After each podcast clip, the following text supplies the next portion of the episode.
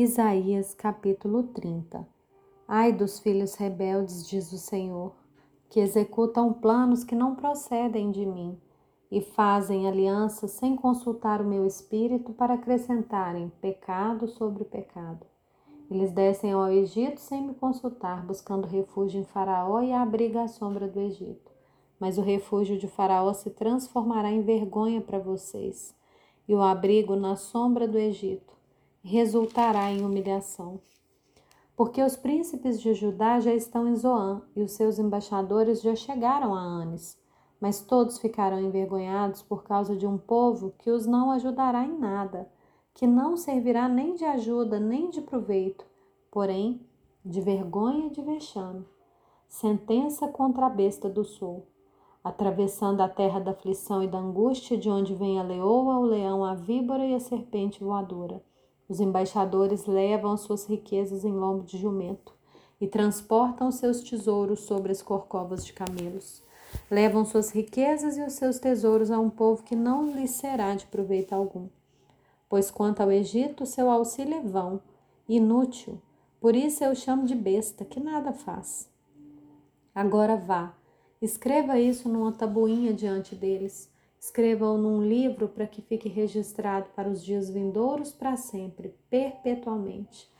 Porque este é um povo rebelde, são filhos mentirosos, filhos que não querem ouvir a lei do Senhor. Eles dizem aos videntes: Não tenham mais visões, e aos profetas: Não profetizem para nós o que é reto. Digam-nos coisas agradáveis e profetizem ilusões. Desviem-se do caminho, afastem-se da vereda não nos falem mais a respeito do Santo Israel. Por isso, o Santo de Israel diz: Vocês rejeitam essa palavra, confiam na opressão e na perversidade e se apoiam sobre isso. Portanto, essa maldade será para vocês como brecha num muro alto, que formando uma barriga está prestes a cair, e cuja queda vem de repente, num momento. O Senhor quebrará esse muro como se quebra o vaso do oleiro, despedaçando por completo não se achará entre os seus cacos um que sirva para tirar brasas da lareira ou apanhar água da cisterna. Porque assim, diz o Senhor Deus, o Santo de Israel, na conversão e no descanso está a salvação de vocês. Na tranquilidade e na confiança reside a força de vocês. Mas vocês não quiseram pelo contrário, disseram: Nada disso, nós vamos fugir a cavalo. Portanto, vocês fugirão. E vocês disseram: Vamos cavalgar sobre cavalos ligeiros. Portanto, ligeiros serão aqueles que perseguem vocês. Mil homens fugirão pela ameaça de apenas um, pela ameaça de cinco, todos vocês fugirão, até que sejam deixados como um mastro no alto do monte e como um estandarte no topo da colina. Por isso, o Senhor espera para ter misericórdia de vocês e se levanta para se compadecer de vocês, porque o Senhor é Deus de justiça. Bem-aventurados os que nele esperam, porque o povo habitará em Sião, em Jerusalém, em Jerusalém vocês não vão chorar mais. Ele certamente se compadecerá ao ouvir o clamor de vocês e ouvindo lhes responderá: Embora o Senhor lhes dê pão de angústia e água de aflição, os mestres de vocês não se esconderão mais. Vocês os verão com seus próprios olhos. Quando vocês se desviarem para a direita ou para a esquerda, ouvirão atrás de vocês uma palavra dizendo: Este é o caminho, andem nele.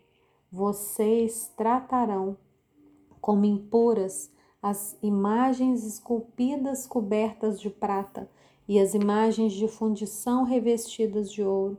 Vocês as jogarão fora como coisa impura e dirão a cada uma delas: Fora daqui.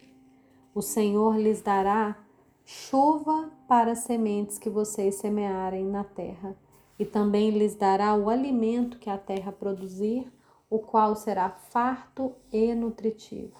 Naquele dia, o gado de vocês pastará em lugares espaçosos.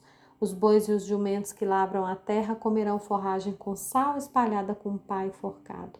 No dia do grande massacre, quando caírem as torres, haverá ribeiros e correntes de água em todos os montes altos, em todas as colinas elevadas. A luz da lua será como a do sol, e a do sol será sete vezes maior, como a luz de sete dias no dia que o Senhor tratar as fraturas do seu povo e curar a ferida do golpe que ele deu. Eis que o nome do Senhor vem de longe, ardendo na sua ira, no meio de espessas nuvens.